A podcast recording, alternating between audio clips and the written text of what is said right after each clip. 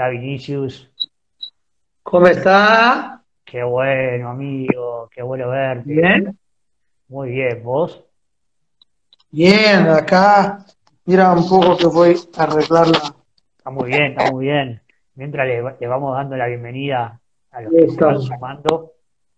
Sí, ¿cómo está, amigo? ¿Bien ahí? Muy bien, amigo. Acá, bueno, este, en Argentina, con algunos ya fríos, eh, con el clima un poco ya cambiándose, pero, pero bien. Por allá, ¿cómo anda todo? Acá está un quilombo impresionante, ¿viste? Eh, es como el opuesto de que está pasando en Argentina. Increíble. Mirá, complejo eso, ¿no?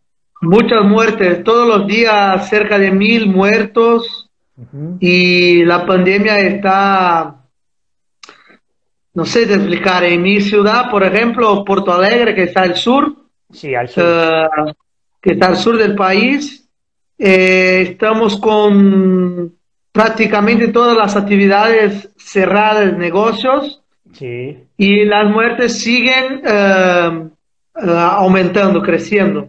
complicado. Complicado. ¿Cómo está tu Entonces- familia?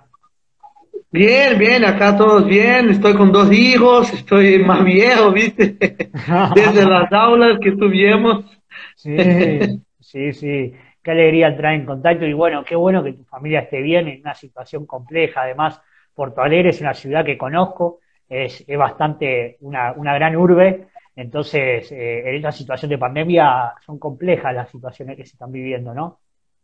Sí, Porto Alegre está un quilombo, pero al, al norte y al eh, Río, San Pablo, el centro del país, está peor. Está un quilombo más grande y el centro económico del país, de Latinoamérica, está ahí. Entonces, es un quilombo muy grande y no, no, no, no se sabe la, eh, una fecha, no hay una, una proyección de cuándo vamos a pasar por esto y, seguir las actividades económicas y, todo, ¿sí? Eh, eh, muy complejo y los emprendedores, presupuestos están, los, las pymes, eh, por ejemplo, las MIPYMES están eh, sin, sin crédito, están sin proyección de futuro. Entonces, ¿qué voy a hacer? Eh, ¿Y cuándo voy a hacer un cambio en mi negocio, en planif- la planificación del negocio para seguir vivo? Entonces, no sé. Total. Es una, yo reflexionaba en estos días como que nos cambia un poco el pensamiento, ¿no? Muchas veces por simplificar un poco la realidad tratamos de pensar todo de manera muy lineal, ¿no? Como que todo va a ir de una manera ahí derechito hacia adelante y en realidad esta situación de pandemia que profundiza la incertidumbre como la certeza de la realidad actual viene un poco a eh, demostrarnos que en realidad no es un pensamiento lineal el que debemos eh, eh, aplicar, sino que hay un pensamiento que puede ir y volver, como hoy podemos salir un poco a la calle, mañana podemos volver a no salir. Acá en Argentina se va flexibilizando y no es que de a poco vamos a volver a la normalidad, sino que en realidad quizás en una semana tenemos que volver para atrás dos fases y volver a encerrarnos, o sea que no es tan lineal lo que viene a traernos esta realidad, el aprendizaje, ¿no? Sí, en Porto Alegre pasó exactamente esto. Eh, fue como dos semanas con, con la, más, la parte más grande de los negocios funcionando otra vez. Y al revés se cerró ahora eh, eh, ayer, no, anteayer se, se, se cerró todas las actividades otra vez. Y nosotros no sabemos o qué hacer porque eh, yo tengo, soy muy positivo, soy, vos me conoces, y, pero mismo eh, con mucha positividad no, no, no hay mucha salida, ¿viste? Entonces, no, no sé lo, lo, lo que mejor hacer, pero tengo, tengo ideas y ya estamos trabajando, laburando con estas ideas. Eso es importante. Yo estoy en, en la misma, yo creo que en realidad es un día a día. Esta realidad eh, nos viene a traer un día a día, a trabajar eh, de a poco, paso a paso, y a tratar de eh, surfear la ola, ¿no? Como ir acomodándonos y adaptándonos a una realidad cambiante, pero lo cierto es que esta, esta, esta incertidumbre, el cambio constante, la incertidumbre, es una realidad que vivíamos siempre, simplemente que ahora se intensifica mucho más. Y en el mundo de los negocios y el emprender era lo mismo, ¿no? Sí, yo hablo siempre que el emprendedor que empieza por necesidad, que el tema de la charla eh, eh, es normal, eh, este, esta instabilidad, esta, este cambio semana por semana de, la economía, de, de los problemas eventuales que pasa un negocio, son mucho más grandes, muy, mucho más grandes que uh, grandes empresas que están uh, con, con la, miramos así, el flujo de caja está más lineal, está más uh, planificado para un año, dos años, cinco años, y así consigue, mismo con problemas, arreglar, mira, estamos con la pandemia ahora, entonces tenemos plata para seguir con cinco años, entonces no tenemos más para cinco, pero tenemos para dos, para tres, para cuatro. Entonces, ¿cuál es la próxima? Lo que vamos a hacer eh, un año después de la pandemia para seguir con la empresa a crecer. Y los, las pymes están, eh, tienen que, que, pensar siempre de una manera distinta, que es como, ¿qué voy a hacer semana por semana? Total. Entonces, sí, qué plata tengo esta semana y hasta cuándo voy voy eh, eh estar eh, eh, vivo con la plata que tengo para esta semana. Y así seguimos semana por semana mirando lo que hacer y planificando y replanificando. Total, total. Ahí Vinicius, si te parece, le damos la bienvenida a todos y todas en esta charla que estamos teniendo sobre emprender la transformación social. Así que estamos acá con, con Vinicius Méndez Lima y Ernesto Brucera, eh, uniendo eh, dos vecinos, Argentina-Brasil. Y te cuento, Vinicius, que nos saludan desde Perú, nos saludan desde Colombia, nos saludan desde Ushuaia, Argentina, la ciudad más astral del mundo. Así que bueno, se va sumando la gente, invitamos a todos a que medida que nosotros vayamos teniendo un diálogo, puedan eh, comentar y hacer preguntas y comentar reflexiones, si te parece, de lo que estamos tratando, bienvenido sea. Acá, bueno, me presento, eh, mi nombre es Ernesto Brucera, yo soy licenciado en Administración, profesor en Ciencias Económicas y, coach eh, de emprendedores y de vida. Eh, nos conocemos con Vinicius de la Universidad de Buenos Aires, de la Facultad de Económicas. Así que, bueno, él es docente de la facultad y te dejo si querés presentarte un poco vos. Sí, por favor. Gracias, por la invitación. estoy desde Brasil, de Porto Alegre, el sur de Brasil. Soy profesor en Buenos Aires y en Brasil, ya estuve en Colombia, eh, Estados Unidos y otros sitios. Y, tengo dos eh, grandes negocios para mí, que un, eh, lo principal que es Bisouro, que es como escarabajo en español, que es el nombre de una agencia que tengo que se llama Bisouro, Agencia de Desarrollo Social, que es para creación de negocios, de empresas, de MIPIMES en, en villas, eh, en villas eh, pobres, en favelas que hablamos en Brasil. Y el otro negocio que tengo es un complejo deportivo que el nombre es muy eh, conocido por los argentinos, que el nombre del complejo en Brasil, que está en Porto Alegre, es La Boca. La Boca. la Boca Complejo Deportivo y Cultural, donde vendemos uh, Fernet, vendemos tiras, eh, asada de tira, vendemos papas, bra papas bravas, que, papas que ustedes eh, venden, eh, que son más grandes que de Brasil, y cosas argentinas. Y posee también cancha de pasto sintético, de fútbol, y ah, los domingos tenemos música como samba, y entonces un local distinto en Porto Alegre que me alegra mucho.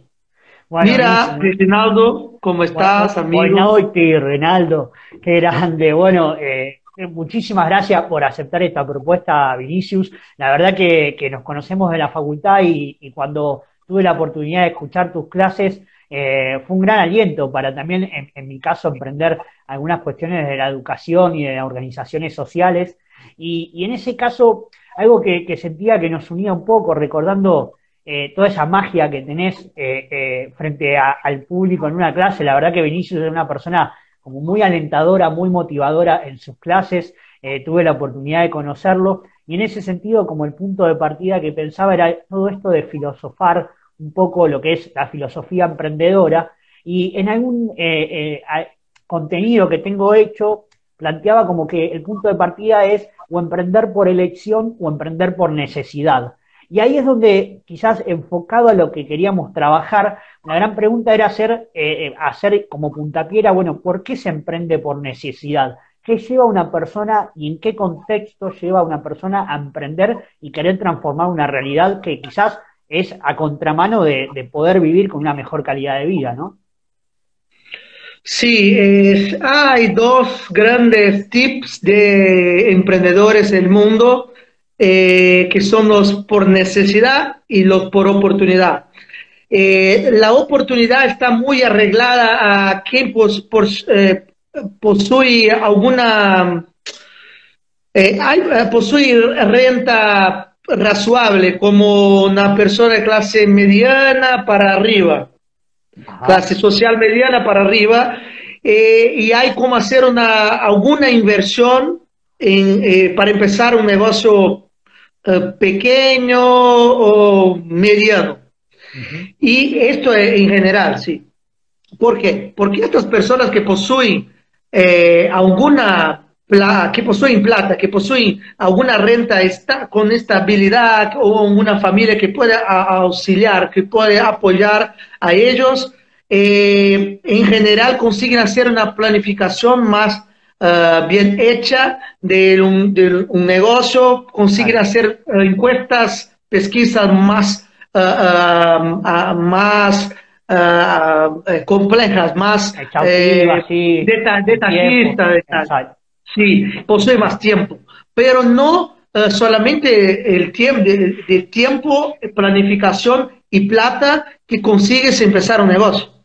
Entonces las personas que no poseen esto son las personas que necesitan comer mañana o hay como 30 días de plata para se sustentar y después no hay más plata. Entonces tengo 30 días para pensar, empezar alguna actividad económica para generar renta eh, para mí y para mi familia. Ahí surge, de ahí surge eh, los emprendedores por eh, necesidad.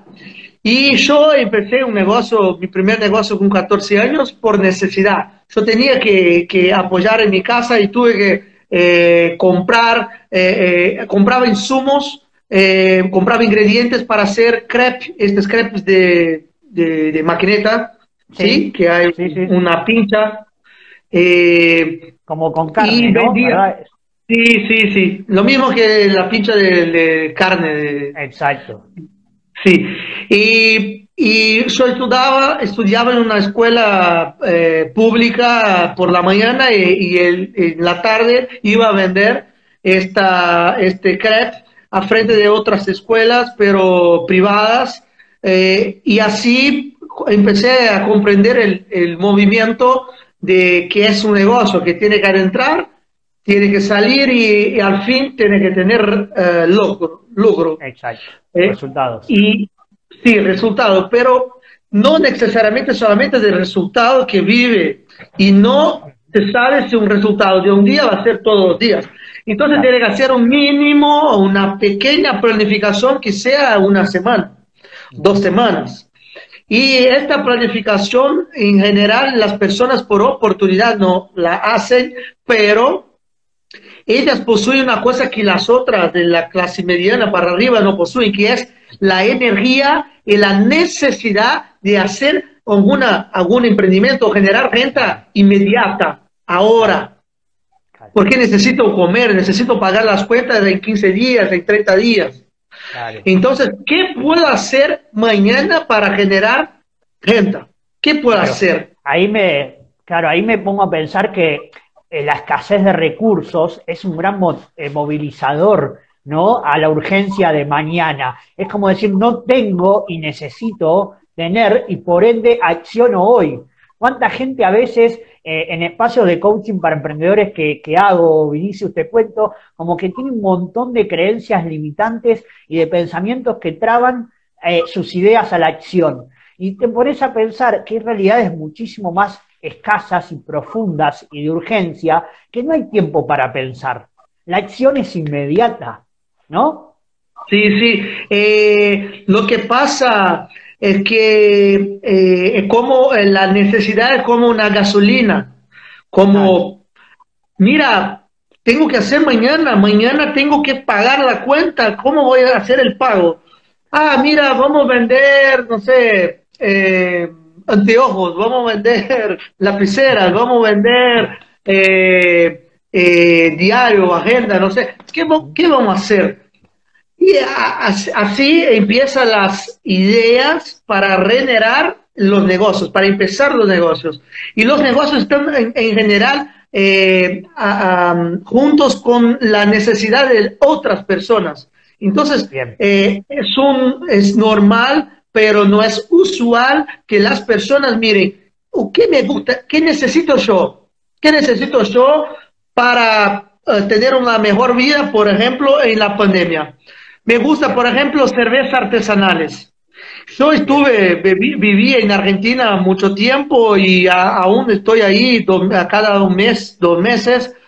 Y yo, yo sé que, por ejemplo, cerveza no se vende eh, en los mercados después de las 10 de la noche o solamente por, en los chinos que algunos se van hasta la, medianoche. sí. Bueno, en Brasil no, eso es tranquilo para vender la cerveza, pero la cerveza artesanal que posee solamente en, en, bares, en pubs, eh, en Brasil pasa lo mismo que Argentina, no hasta la pandemia, no vendían eh, por delivery. Claro, mira. ¿Y qué le pasó? Las personas que, que le gustan la cerveza y que no hay la posibilidad por la pandemia de ir hasta el pub, ahora están necesitando y le gustaría tomar cerveza tirada en casa eh, artesanal y tal y tal, tips, y, y, no existía. Con la pandemia, ahora la cerveza está más barata, hay eh, delivery, y ahora si yo llamar por teléfono, en 10 minutos están, y cualquier hora, 24 horas en Brasil. Entonces son oportunidades que son generadas por la necesidad, en este caso, de la pandemia. Pero las personas en general no están acostumbradas a pensar en las necesidades que, que, nosotros tenemos. Piensan en cosas malucas muy grandes como, ah, me gustaría tener una industria de, coches. Mira, bueno, pero primero empezamos a arreglar coches, a, cambiar neumáticos o no sé. Total. Entonces, es una construcción que está equivocada desde el de la escuela, de la, del, grado, del posgrado. Eh, entonces, muy complejo. Ahí adentro mi amigo, mi amigo profesor que estaba hoy en clases en Brasil, Mateos. Hola, ¿qué tal? Mateo, bienvenido Mateo. Entonces, sí, hay, hay, varios ahí desde Perú nos hicieron una consulta y también desde provincia de Buenos Aires estaban compartiendo eh, la reflexión sobre lo que decías de esto de emprender por oportunidad, por necesidad, así todo, la necesidad de tener una organización, una planificación, marketing y demás. Ahora, primero que, bueno, qué buena oportunidad que tenés de viajar a Argentina una vez por mes. Espero tener pronto la oportunidad de viajar a Brasil a la playa una vez por mes. Yo por el momento no tengo esa oportunidad, pero espero tenerla. Pero bueno, me quedaba con, con esto que, que nos preguntaban de Perú, Anthony, que nos decía Ahí Sebastián también se sumó, gracias por sumarse, Cristian. ¿Qué aspectos principales, decía Anthony, qué aspectos principales tener en cuenta, eh, se deben tener en cuenta cuando uno desea emprender un negocio? Gracias por la respuesta, saludos desde Perú. Muy bien. Hola Anthony, un gusto tener, tenerte acá en, la, en esta charla. Eh, mira, el, el primer punto me parece eh, que tenemos que tener en cuenta para empezar un negocio es esto que estaba hablando ahora, que es la necesidad que vos, vos posuís, vos, no yo, vos.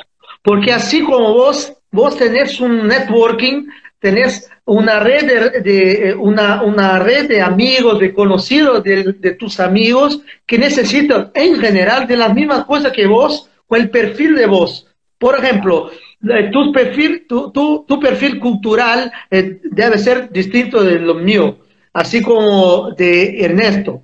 Eh, entonces, las personas que viven en un mismo perfil cultural deben tener las mismas necesidades culturales. Y la misma cosa pasa con la comida, la misma cosa pasa con los estudios, la misma cosa pasa con productos pequeños de, faltó la palabra, productos baratos, sí, utiliza barato, sí, utiliza ahí barato. Eh, eh, o productos más caros, sí, sí, sí, nosotros estamos mirando coches, por ejemplo, yo y mis amigos de mi edad, de mi perfil, pensamos en coches más o menos parecidos, escuchamos las, más o menos las mismas músicas, y, y, otras cosas más del mismo perfil. Entonces, ¿qué las personas con mi perfil necesitan ahora que el mercado no está, no llega?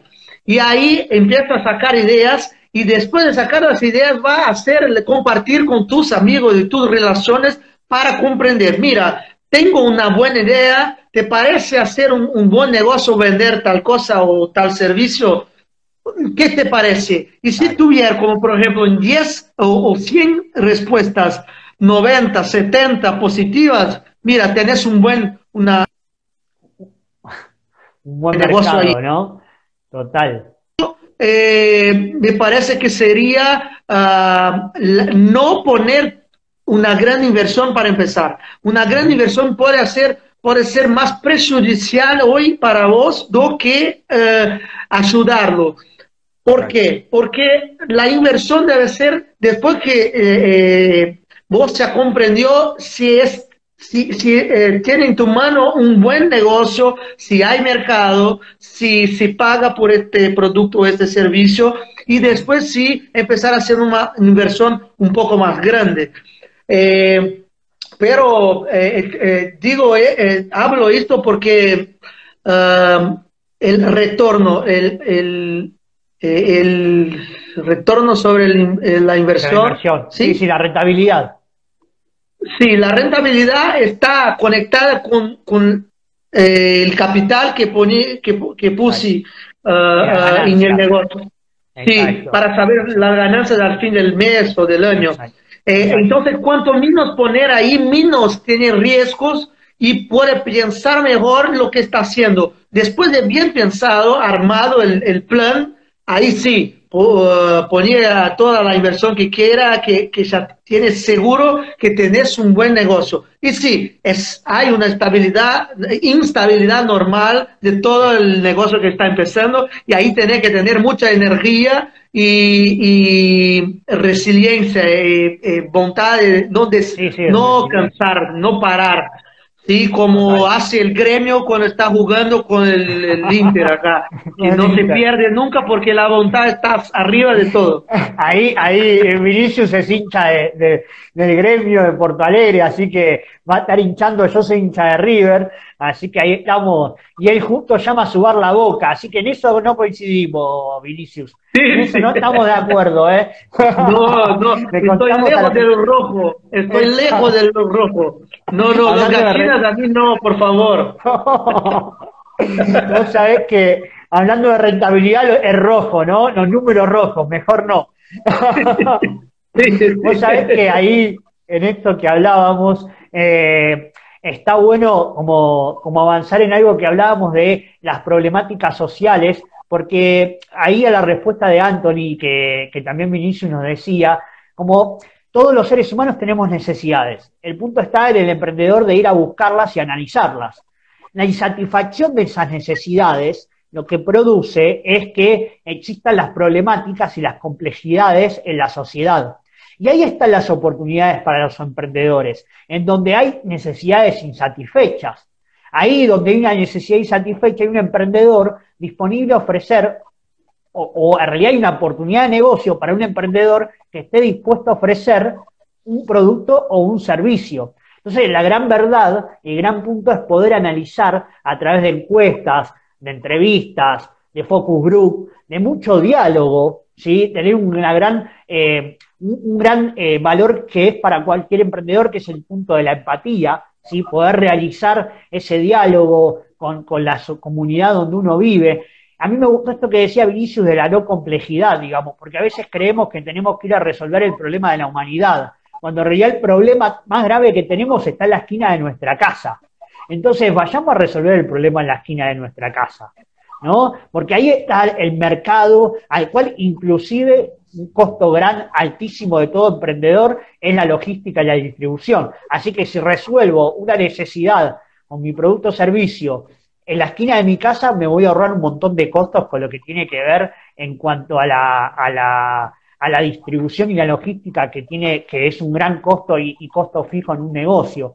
Pero en ese sentido, Vinicio, me gustaría preguntarte, ir un poco más al hueso, porque realmente a mí es algo que me, moviliza mucho, que son las realidades eh, sociales, tanto en una favela como en una villa, y vos con tu experiencia en la Villa 31, en la favela en Brasil, preguntarte, ¿no? ¿Qué es? Y sobre todo en esta situación de pandemia, digamos, ¿qué es lo que realmente está sucediendo en esos entornos y cómo es que surge el espíritu emprendedor en esos contextos donde inclusive hoy, en una Argentina con una eh, sociedad media eh, que se establece, pero con esta realidad que vuelve a tener escasez de recursos, ¿dónde está, cómo logramos ese espíritu emprendedor, ¿no? ¿Qué realidades estamos viviendo? Mira, eh, tengo una teoría que es muy parecida con lo que dice vos cuando empezamos la charla, que es que eh, el emprendedor de, villa, de favelas, nace, ha nacido en medio de, una pandemia eh, social en general. Entonces no hay inclusión en la educación, no hay Mira, tenemos una otra, otro amigo de Perú, Adrián, ¿cómo está? Ah, y también se eh, sumó Vinicius, perdón, pero también se sumó Lucas, que es un amigo mío, es un emprendedor social que trabaja en las villas generando proyectos y talleres de oficio en las villas. Así que saludamos. Querido, tenemos que conectar, conectarnos, por favor. Pasame el contacto. Dale, dale, sí, sí, claro. ¿Está en Argentina él? Está en Argentina, sí, en Buenos Aires, en Capital Federal. También he egresado de la UBA, de económicas. Sí, sí, sí. Puede ser que conozco. Puede ser. Tuve muchas clases ahí. Eh, eh, mira, le, eh, damos la bienvenida a todos entonces, ahí en, charlas con Vinicius Méndez Lima sobre emprender la transformación social. Acá quien les habla Ernesto Brucera y la pregunta que estábamos hablando recién con Vinicius era cómo se genera ese emprendedurismo en esos barrios emergentes. Sí, lo que pasa es que ellos nacieron, han nacido en, en, una pandemia social. Entonces, eh, ¿te parece que vamos a empezar un negocio donde no hay muchas veces agua, no hay luz o luz eh, gatuno, como se llama acá, ¿sí? Eh, desde gatuno, ¿sí? Que, de, de lámpara, de electricidad.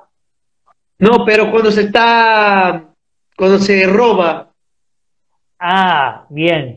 Eh, bueno, eh, por ahí anda, no me está saliendo la palabra tampoco, pero está muy bien. Sí, sí. Que está, sí, utilizan luz que no, no, se podría utilizar porque no, no llega formalmente, oficialmente. Ah, se cuelgan de la eh, luz. se cuelgan de la luz. Se cuelgan, se dice en Argentina, sí. Se cuelgan, sí, sí. entonces, eh, donde no hay educación o muy poca o muy malo, eh, donde eh, la violencia es muy grande y imagínate que, que mismo con todo esto, ellos empiezan negocios. Y tengo ejemplos en la Villa 31, en la, en la Villa 21, en Bajo Flores, eh, de negocios que hoy están colgados, gracias Víctor, eh, eh, que, hoy generan mm, más o menos como 200 mil pesos al mes vendiendo empanadas, vendiendo verduras, vendiendo cosas simples. Y al fin del mes consiguen sostener como toda su familia o más de una familia eh, mismo en, la pandemia social que, que ha nacido. Entonces, emprender hoy adentro de una villa, en medio de la pandemia, seguir emprendiendo o empezar un emprendimiento es más o menos como siempre, eh, así, eh, siempre pasó. No es una cosa muy distinta. Sí, hay algunas distinciones, pero no es tan grande, no es tan, eh, no es un, una, una, una, una, cosa muy distante, muy lejos de la, de la realidad de cuando no había la pandemia. entonces, esto es el primer punto. El segundo punto es que las personas más pobres eh, que viven en estas villas eh, son como más, eh, poseen un, sentimiento de comunidad más en, en, la, en la, el corazón de la palabra, más fuerte que en general en los barrios ricos, donde hay muchos predios y las personas no se conocen, no se apoyan, no, no hay apoyo entre unos y otros. Entonces, este apoyo en las comunidades es muy importante en este momento porque eh, son personas que, mira, voy, voy, voy a ayudarte y voy a comprar de vos el producto y no voy a comprar el otro al lejos porque está un poco más barato. Voy a comprar de vos para apoyarlo, apoyarlo. Entonces, eh, esto está intrínseco, está dentro de las personas que nacieron, han nacido en estos barrios. Entonces, esto es muy importante hoy. Sí, hay muchos movimientos en Argentina, que yo tengo muchas, muchos amigos ahí, en, en Brasil también, eh, tengo amigos en África, en Europa, que España cuando estaba un quilombo total, eh, que estaban todos incentivando que los amigos comprasen de las pymes, para que las pymes no se acaben y todo, que compra del barrio, de las cosas más cerca de tu casa, que va caminando y tal. Entonces, esta, este, eh, este sentimiento que pasa en las comunidades, eh, en los barrios uh, periféricos, los barrios emergentes. emergentes, sí, miserables, muy feos, sí. No, no, no. No, no, no, de bajos recursos, digamos, de bajos recursos. Sí, sí, los barrios emergentes lo que pasa es que hay esto en, la, en las personas. Entonces, hay una, una, un sentimiento común que hace con que ellos juntos van a pasar por esto, como pasan por la policía, como pasan, uh, como pasan por, por los problemas de, de, cuando cierran las clases, las aulas uh, de la educación, o cuando pasa un problema político, o estas cosas que pasan todos los días hay sentido de, comunidad ahí. Eh, Gisela dice, gracias Gisela, barrios populares. Perfecto, sí. Perfecto. Digamos, hay, hay como un espíritu de construcción colectiva. Eh, eh, qué interesante, ¿no? Porque donde escasea, la reflexión que me lleva a esto que estamos eh, teniendo es que donde escasea el recurso material, abunda el recurso espiritual, ¿no? Que tampoco es recurso, sino que es una sensación espiritual de empatía, de liderazgo, de emprender la transformación social, de la construcción colectiva. Qué interesante que podamos en esta charla junto a Vinicius de poder hacer masivo a la gente que nos escucha y que puedan compartir con la gente que, uy, mira, escuché esta charla y cuánto podemos abrir la conciencia de comprender que en esos lugares donde menos hay recursos materiales, más recursos espirituales hay. Perfecto, esto incluso es como uno de los principales puntos que la sociedad mundial va a desarrollar desde ahí, desde la pandemia, que es este sentimiento, este pensamiento más conjunto, más comunidad, más eh, persona a persona, eh, personalizado, que tengo amigos, tengo personas que necesito apoyar desde ahora, porque si no, no van a llegar, porque viven en una situación muy complicada y que son las pymes, que son los negocios que están empezando. Es un sentimiento que está en todo el mundo hoy, en el momento, y seguro, tengo como decirte que seguro porque estoy conectado con gente en todo el mundo, entonces está pasando por todo. entonces, muy importante y qué bueno que hay la reflexión mismo en una situación tan compleja y triste que estamos viviendo con la pandemia. Total. Vos sabés que en ese sentido que vos decís es cierto, estuve, estuvimos teniendo una charla que mañana voy a postear una parte de esa charla con Raúl, un, emprendedor, en, eh, un ingeniero eh, industrial en México, en Monterrey, y justo hablábamos con Raúl, que mañana los invito a todos a ver el video que voy a postear, que era el tema de emprender con propósito. Y justo en eso que dice Vinicius, es que el despertar una misión en la vida, ¿no? Qué importante es poder tener la conciencia de despertar el para qué emprendemos, el propósito en la vida de uno y comprender que ese propósito, a ver qué te parece también esto, Vinicius, ¿no? Ese, ese propósito no está alejado de cualquier otra persona. En realidad, lo que yo estoy necesitando en la vida eh, lo que yo emprendo, mis objetivos, también están alcanzando a un montón de personas más. Sí, esto es eh, el efecto que deberíamos tener siempre eh, en la sociedad, pero hay muchas cosas ahí que es una otra, una otra charla, otra charla más adentro de hoy de tus clases, ¿sí? De ciencias sociales y tal, que es muy complejo, que pasa por la política, por, sí, por el desarrollo social, por eh, la educación, pasa por todo, pero eh, es muy, eh, muy sensible que nosotros tenemos que empezar a pensar de una manera más arreglada, más junta con eh, con este sentimiento de desarrollo de la, de la sociedad. Tengo que hacer parte, como yo soy parte, yo soy parte tengo que hacer alguna cosa. ¿Qué puedo hacer? Que sea para una persona, dos personas, cinco personas o cien personas. Tiene que empezar y hacer alguna cosa. Si cada uno de nosotros hacer una cosita, hay como cambiar muchas cosas, ¿sí? Eh, por eso es una charla muy importante, pero podemos hacer otro, otro en otra fecha, una charla más específica sobre personas, sobre gente. Súper interesante, me parece eh, fascinante. Yo, eh, bueno, practico la filosofía budista y el, budismo habla del humanismo de las personas y la verdad que es, en mi caso, un interés de, constante de profundizar mi vida como la vida del otro, así que podemos tener esa charla que, que, planteás, hagámosla, la vamos a poner en agenda y los invitamos a todos los que nos están viendo y escuchando. Pero en ese sentido, lo que quería es eh, seguir hablando sobre emprender la transformación social y, estas cuestiones, porque ahí está Lucas conectado y Lucas muchas veces me has dicho, amigo, donde la panza está vacía, es muy difícil hablar de un montón de otras cosas, ¿no? Y es cierto lo que él dice. Cuando hay hambre, eh, realmente es complicado hablar de, a veces, de hasta de fe, hasta de educación, hasta de, un montón de cuestiones, ¿no? Pero creo que el despertar la conciencia es claro, ¿no? Para atacar esas, esa realidad. Y bueno, y vos en tu caso trabajás sobre eso, sí. Eh, pero, pero hay, eh, hay esta parte más dura, más complicada del, de la hambre, por ejemplo, de, los problemas como hambre. Punto.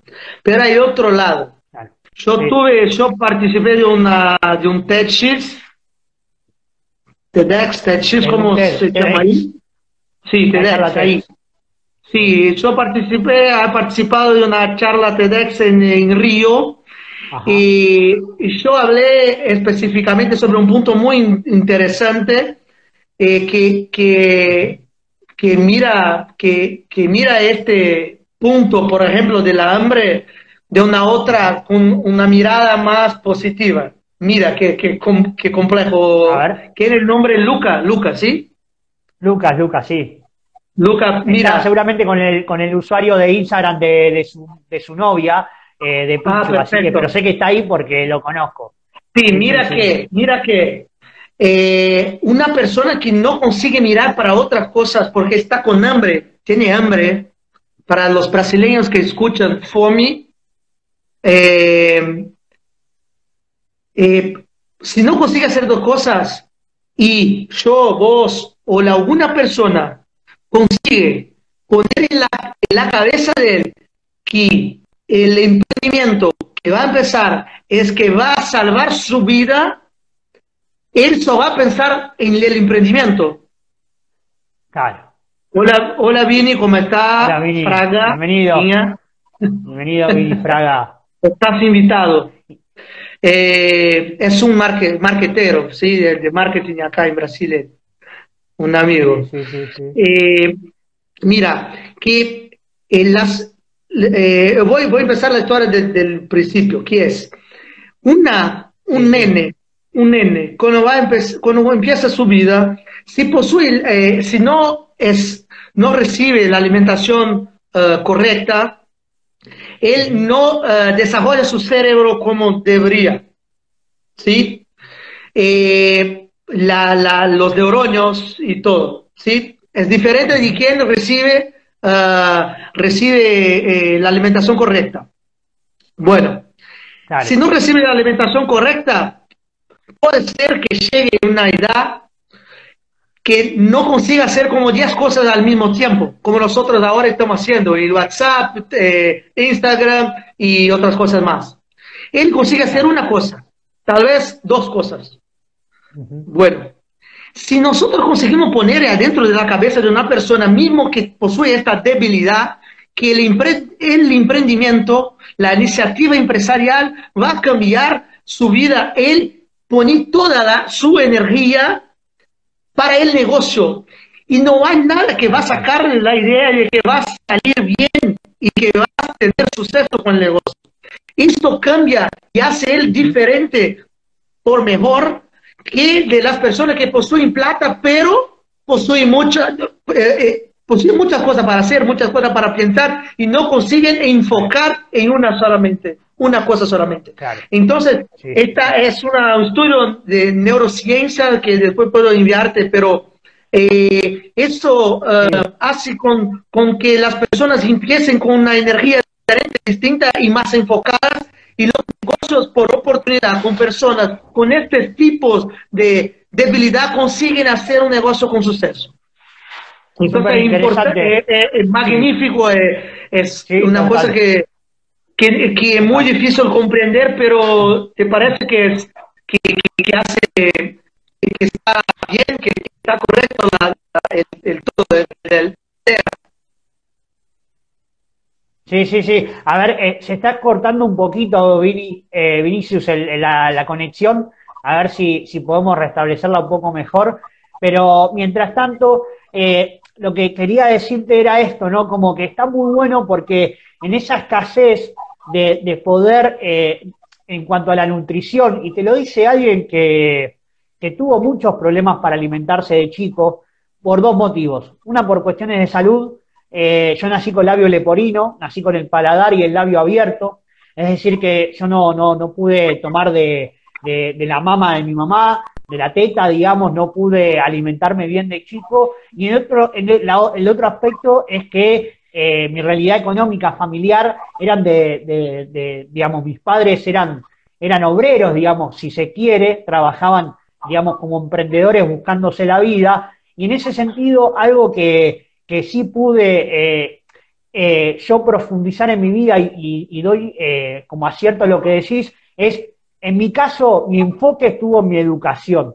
Siempre fui, estuve preocupado en mi cabeza y mi mentalidad estuvo en mi educación estaba convencido de que si yo profundizaba eh, mi educación iba a poder cambiar esa realidad que estaba viviendo. Pero no solo eso, ya más de grande comprendí que además de mi educación y mi mentalidad abriéndome, había dos factores más. Una era la determinación, la decisión que yo tenía en mi vida, esa decisión que iba desde el corazón, de mi espíritu, mi coraje. Y la segunda era el entorno en el cual yo vivía si las personas que me rodeaban tenían el mismo espíritu de empuje que yo tenía, realmente no solo me beneficiaba a mí, sino que le beneficiaba al otro, ese cambio de mentalidad de poder generar ese emprendimiento y avanzar un paso más en la propia vida. Entonces, eh, la verdad que coincido con lo que decís, es mi realidad, es mi experiencia, y ahí justo, ahí, acá estamos, acá estamos, ahí justo me emocioné, me emocioné un poco contando mi historia, gracias. eh, felicito, amigo. conozco eh, la realidad muy parecida de nosotros. gracias, gracias. Y ahí Lucas nos decía que existe el espíritu comunitario en los barrios emergentes y que existen emprendimientos comunitarios como por ejemplo las ollas populares. Es decir, digamos, ese, esos lugares donde comen, entre todos aportan para comer y alimentarse. Sí, sí, eh, el espíritu comunitario está presente en los barrios, ah, en los barrios eh, populares, eh, así en Brasil, Argentina y otros más, Colombia estuve, Venezuela, Chile, Uruguay, Paraguay, Costa Rica, África, todos los países, pues fui muchas, muchos barrios ah, populares y lo, lo, que, lo, que, lo que pasa es que eh, no utilizan esto como vos, como yo, no utilizan estos problemas como una, como una gasolina para, mira, no va a ser esto que va, que va, no va a ser eso que va a cerrar, que va a cerrar con las ideas, con el futuro que quiero para mí. Entonces voy a utilizar lo que tengo de mejor, que el enfoque, que solamente lo que tengo, y las ideas, y la energía, y la determinación para hacer alguna cosa. Y, no voy a pensar, no tengo computadora, no tengo plata para el, bus, no tengo eh, plata para, no sé, para la inversión inicial. No, no tengo plata, pero tengo amigos, tengo conocidos, tengo el banco, tengo eh, un mercado que pueda pedir, mira, prestame harina, prestame queso, emprestame el chorizo que voy a hacer acá, una, una, comida para vender y mañana te pago, ya está. Y empecé el negocio y no hay eh, nada que necesita solamente energía y empezar a hacer, pedir, hablar, ¿sí? Y las personas, pues hoy está, hay una, una pared ahí a frente que es, no, tengo muchos problemas, entonces no hay que hacer. Muy difícil.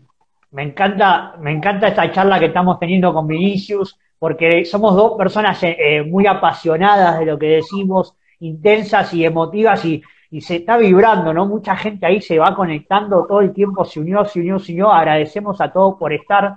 Nos quedan 10 minutos. La verdad que eh, todo el tiempo la disfruté y me encantaría que podamos seguir charlando, pero en ese sentido, una cosa que quiero tomar acá eh, Maritocracia dice, los emprendedores más pobres no quieren acumular dinero solamente, pero si cambian la realidad de toda su comunidad, su familia, sea con dinero de hecho o con ejemplo de que sí es posible.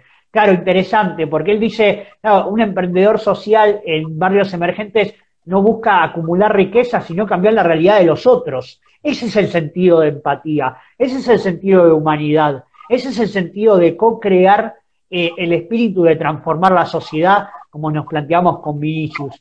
Y en ese punto, Vinicius, me gustaría plantearte dos cosas para cerrar, porque eh, a las nueve se nos corta, son diez minutos los que nos queda, pero dos puntos. Una, eh, tu opinión de qué, qué lugar ocupa el rol del Estado en estas realidades sociales y en apoyo a los emprendedores sociales y la empresa privada también, ¿no? Digamos, como esos dos grandes sectores de la sociedad que también intervienen a través de, apoyar a eso, ¿no? ¿Qué crees?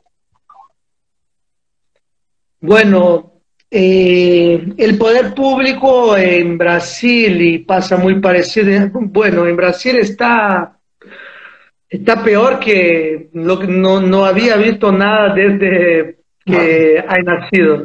Que ha nacido. es increíble. Yo no tengo muchas, no, no hablo muchas opiniones particulares sobre política y tal, porque, porque es muy complejo. Tengo mucha gente acá, pero estamos viviendo una cosa que no, no existe. No existe. Eh, en Brasil. En, Argentina pasamos por cosas parecidas hace, hace poco, ¿sí? Eh, pero, pero eh, el, poder, eh, el poder público, eh, los gobernantes, este, ¿Te, puedo ayudar en algo? Mira, ¿Te puedo, ¿Puedo ayudarte en algo? Corrámoslo. Vamos, vamos a correrlo de, porque sí, yo te entiendo y fui al hueso, discúlpame, pero el punto es, saquémoslo del partido político, ¿sí? Y, de la, y del gobernante. Pensemos y hablemos de la intervención del aparato estatal, digamos, del Estado como organización, más allá de quién lo lidere. ¿Sí? Sí, sí, sí. ¿Te parece? Sí, sí, eh, lo que pasa es que en Argentina hay muy poco, muy poco, menos que Brasil, apoyo eh, en, esta situación de que estamos pasando en la pandemia. En Argentina hay menos, pero es cultural que hay menos apoyo, ¿sí? Y no asistencial, no estamos hablando de dar plata y ya está, ¿sí? Esto es común de, de los gobiernos en general, hay políticas públicas que hablan específicamente sobre dar plata y para que las personas sobrevivan y tengan lo que comer. Bien, esto es, normal. Eh, pero las políticas, por ejemplo, para pymes, las políticas para desarrollo social sustentable. Bien, me encanta. Esto en Brasil eh, no llega nos llega eh, Edgardo, está ahí, gran amigo de Junior Achievement Argentina, Junior Achievement Argentina. Bienvenido, Edgardo. Gracias por por a la charla. Sí, es un importante nombre del emprendedurismo en Argentina y el mundo. Qué bueno, qué eh, bueno. Eh, bueno, entonces, sí. Entonces, lo que quiero decirte es que en Brasil eh, no hay apoyo de las pymes, no hay apoyo para el desarrollo social efectivo. Ahora el momento es solamente apoyo asistencial, plata para sobrevivir. Y es comprensible, pero no es inteligente. No hay, no hay, me parece que no hay brazos, brazos suficientes en el gobierno para hacer las políticas de desarrollo y no de asistencia. Y lo mismo pasa en Argentina. Yo estuve con el Ministerio ahí de Producción, con la Secretaría de Emprendedurismo hace un par de meses, ahí en Buenos Aires, eh, y no había nada, nada, nada. Claro, es una realidad. También hay una emergencia en la cual, eh, digamos, se trata de asistir y sostener una realidad que es, que es bastante cruda y que, que obviamente eh, la pregunta quizás iba apuntada a un ideal, ¿no? A una planificación o a una idea. No, no, no era la idea meternos en política partidaria porque no es el espacio, ni tampoco eh, cuestionar nada, sino que quizás eh, la idea que yo tengo sobre el tema es que es, es, es interesante cuando uno, en vez de dar el pescado, enseña a pescar, ¿no? En vez de hablar de caridad, hablamos de empoderar al otro, ¿sí? De que el otro también pueda tener, porque todos tenemos el, eh, así como hablábamos de las personas con esa mentalidad en barrios emergentes, todos tenemos el potencial de levantarnos ante cualquier circunstancia. Somos seres humanos con un inmenso potencial. Y ahí, cuando hay organizaciones eh, del tercer sector también, porque están las, las ONG, que sostienen un montón y dan un montón de capacitación y de espacio, y las empresas que también generan digamos, si hay mercados eh, donde se da lugar al, consumo, al consumo responsable, donde se da lugar a, aprovisionarse de, proveedores y organizaciones en la cadena de valor previo a la producción de la gran empresa responsable, es decir, que no, no contraten talleres clandestinos, donde se dé eh, asistencia, una empresa grande asista a un proveedor, para que pueda blanquear a sus empleados, también es una gran asistencia al emprendedor. Cuando la empresa grande puede tener esa responsabilidad, pero no solo responsabilidad, a mí me gusta hablar de eh, que dentro de su matriz productiva estén esos valores y esa acción concreta. Sí, eh, eh, me, parece que para que, que el gobierno consiga apoyar efectivamente el desarrollo social sustentable. Sí. Eh, necesita urgente de conexión de alianzas con las ONGs, con las fundaciones, con los institutos de empresas que están ahí exactamente para esto, para explorar eh, las, las oportunidades de, dentro, dentro de los mundos eh, eh, sociales, y, pero no se juntan, son como, eh, no sé, me parecía como Argentinos Juniors cuando estaba en la B, sí, en la, El, sí, sí, ¿Cómo se llama? En la otra... En la otra división. Sí, la otra división ahí. Sí, estuve sí, en la cancha para ver Riquelme. Yo estuve. Qué grande, qué grande. Sí, eh, disculpame que te interrumpa. No se hablan, no se hablan, no se juntan, ¿viste? Total.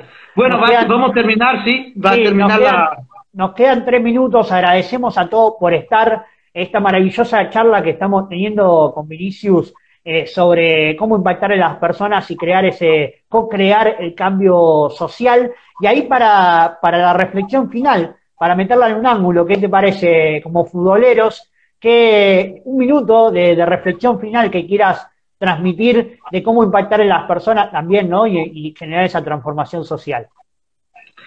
Eh, que miren para sus, sus lados, pensando una manera de apoyar al próximo y al mismo tiempo generar renta para ustedes. Así ayudan, apoyan como dos al mismo tiempo, dos familias al mismo tiempo y aún puede generar ingresos para tu familia. Entonces, si está en situación de desempleo hoy, o es un estudiante o un académico que estás a mirar ideas, a pesquisar, a estudiar, piense en una manera de cambiar la vida del otro y la tuya con una idea simple de negocio que no necesita ser, eh, empezar como un gran edificio y sí como una casita pequeña, pero con un corazón grande, así. Entonces, por favor, piensen en el próximo porque así tenemos un, vamos a tener un mundo muy mejor. Muchas gracias, Vinicius, por esa reflexión. A mí me gustaría eh, transmitir también mi idea brevemente, y es la cuestión de, la empatía y la decisión, ¿no? Si uno determina poder cambiar su vida, eh, que entienda que también hay otra persona siempre al lado nuestro, y que también si cambiamos nuestra vida vamos a poder alentar al otro a que cambie su propia vida cuando a veces actuamos eh, queriendo generar eh, algún valor en nuestro día a día, también eh, a veces no nos damos cuenta, pero somos ejemplos para el otro. Mismo, en esta, yo recuerdo las clases de Vinicius en la UBA, un tipo que hablaba de emprender, un tipo que hablaba de, de ideas y con una energía y una motivación importante. Hoy, cinco años después de yo estar en una clase con él, lo estoy contactando para poder generar esta charla en sinergia, como dice Víctor, porque coincidimos. Ahora, ¿cuánto de, de lo que Vinicius, sin tener magnitud, sembró en mí? ¿Y cuánto hoy puedo también estar sembrando nosotros dos hablando con el otro? Entonces, lo importante es eso, es comprender que si actuamos con el corazón, como dice Vinicius, vamos a generar una huella en nuestra vida y en la vida del otro. Perfecto. Bueno, Vini, muchísimas